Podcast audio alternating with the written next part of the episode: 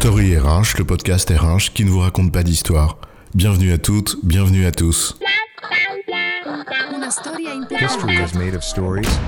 Dans cet épisode, nous allons expliquer une notion d'apparence simple et qui l'est dans sa description, mais qui s'avère être parfois l'objet de confusion, la notion d'organisation.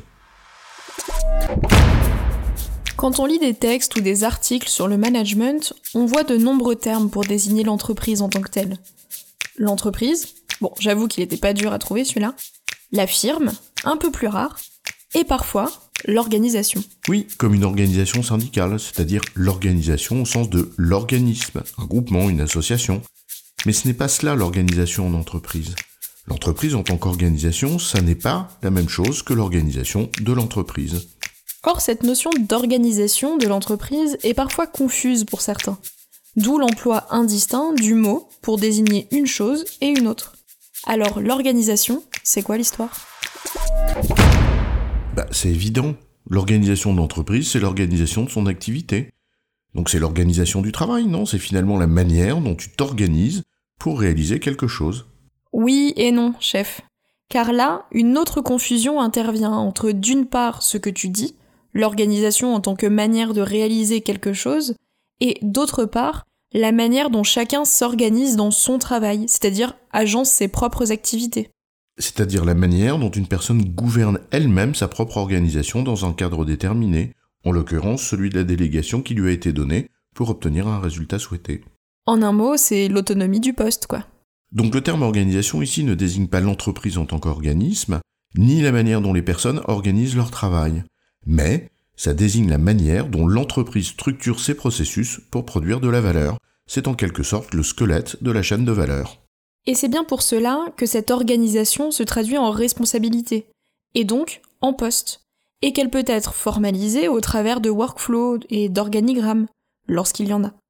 C'est donc en quelque sorte la structuration de l'activité. Et cette structuration repose en premier lieu sur la chaîne de valeur de l'entreprise, une chaîne qu'on peut voir comme un grand processus avec des étapes que l'on décompose ensuite en processus plus petits. Et à la fin, d'ailleurs, on arrive au niveau le plus fin du découpage, et c'est la notion de poste. C'est pourquoi le poste peut être vu comme la plus petite unité de création de richesse. C'est le maillon le plus fin. Après, on passe à la notion d'activité détaillée. Et c'est d'ailleurs pour cela qu'une description de poste commence par ce qu'on appelle une responsabilité principale ou permanente. C'est le résultat permanent qu'on attend du poste, et qu'ensuite on décrit les activités nécessaires pour l'atteindre.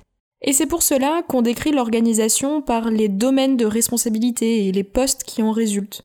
Et si on va jusqu'au bout, lorsqu'on met des personnes pour occuper ces postes, alors cela devient un organigramme, plus ou moins détaillé. Il s'agit au fond d'une représentation de l'organisation. Et à l'image de la carte et du territoire, cette représentation peut être en effet plus ou moins détaillée. Concrètement, la représentation sert à se repérer entre les différents domaines de responsabilité et donc savoir qui les exerce. L'organigramme, c'est donc le dessin de l'organisation, qui, pour que chacun puisse se repérer, agit comme une sorte de carte routière qui permet de suivre son chemin. Et ne nous y trompons pas, on commence bien par dessiner l'organisation, c'est-à-dire la manière d'agencer notre activité, et sa traduction en termes de poste. Puis, on y met ensuite, et j'insiste sur le ensuite, les personnes. C'est ce qu'on appelle la GPEC ou la GEPP, comme tu veux. Et le point de rencontre entre les deux, ce sont les compétences requises pour exercer les postes. Donc on ne fait pas l'organisation à partir des personnes, mais bien de ce dont on a besoin.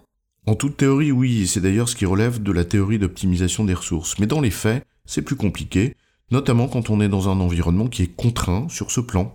Comme dans une entreprise publique, par exemple. Et le talent management alors, qui consiste à s'intéresser aux compétences des personnes, indépendamment des postes qu'elles occupent. Eh bien, comment ça s'insère là-dedans? Eh ben, c'est une excellente question. On peut parfois se demander si ce que certaines entreprises appellent talent management en est vraiment. Mais en fait, euh, c'est un autre sujet.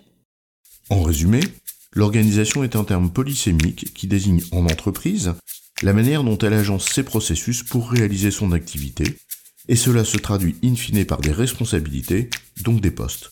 On peut donc représenter cette organisation à l'aide d'organigrammes plus ou moins détaillés. J'ai bon, chef Oui, tu as bon.